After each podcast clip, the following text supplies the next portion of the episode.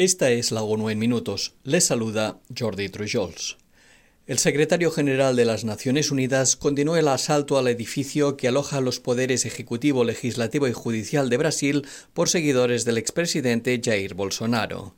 En un mensaje en su cuenta de Twitter, Antonio Guterres destacó la necesidad de respetar la voluntad del pueblo brasileño y la de las instituciones del país. El titular de la ONU manifestó su confianza en ese acatamiento e indicó que Brasil es un gran país democrático.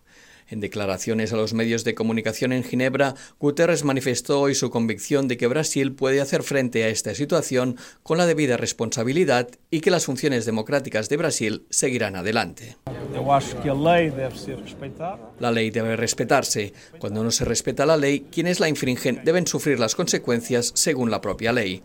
Brasil y muchas naciones democráticas se rigen por el Estado de Derecho. Lo que importa es que el Estado de Derecho funcione y la democracia avance. El secretario general se encuentra este lunes en Ginebra, donde se celebra una conferencia internacional de alto nivel en apoyo a Pakistán. El evento busca movilizar a la comunidad internacional para asistir a Pakistán, un país que continúa recuperándose de las devastadoras inundaciones sufridas desde el pasado mes de junio. En su discurso de apertura, Antonio Guterres elogió la generosidad sin límites y la capacidad de resistencia del pueblo pakistaní frente a graves amenazas y convulsiones como los terremotos e inundaciones o los años de implacables atentados terroristas. El titular de la ONU calculó que la reconstrucción de Pakistán de forma resiliente requerirá más de 16.000 millones de dólares e indicó que a largo plazo se necesitará mucho más. Este monto incluiría los trabajos de recuperación y rehabilitación tras las inundaciones y también iniciativas para hacer frente a los retos sociales, medioambientales y económicos de gran alcance a los que se enfrenta el país. Transcurridos más de cuatro meses tras la declaración del estado de emergencia nacional en Pakistán, cerca de cuatro millones de niños siguen viviendo cerca de aguas contaminadas y estancadas por las inundaciones. El Fondo de la ONU para la Infancia advirtió hoy que en las zonas afectadas por los desbordamientos se dispararon las infecciones respiratorias agudas entre niños y que el número de menores diagnosticados con desnutrición severa casi se duplicó entre julio y diciembre en comparación con 2021. El representante de UNICEF en Pakistán, Abdullah Fadil, destacó que pese a la finalización de las lluvias, unos 10 millones de niñas y niños siguen necesitando ayuda inmediata para salvar sus vidas y que se enfrentan a un crudo invierno sin un refugio adecuado.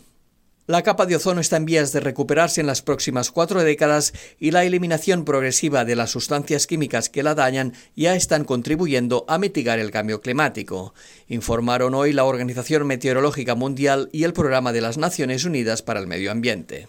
El informe de un grupo de expertos confirmó que la eliminación progresiva de casi todas las sustancias prohibidas que dañan a este escudo protector del planeta permitió una notable recuperación en la estratosfera superior y una disminución de la exposición humana a los rayos ultravioleta del Sol. De mantenerse las políticas actuales, se espera que el agujero de la capa de ozono recupere los valores de 1980 aproximadamente hacia 2066 en la Antártida, en 2045 en el Ártico y alrededor de 2040 en el resto del mundo. Gracias a la aplicación de la enmienda de Kigali al Protocolo de Montreal, un acuerdo adicional alcanzado en 2016 que exige la reducción progresiva de la producción y el uso de algunos hidrofluorocarbonos, el restablecimiento del escudo protector del planeta ayudará a evitar el calentamiento global hasta 0,5 grados centígrados. El Consejo de Seguridad de la ONU adoptó hoy por unanimidad una resolución que prorroga por seis meses el reparto de ayuda humanitaria en el noroeste de Siria. Las entregas de carácter transfronterizo proceden de Turquía.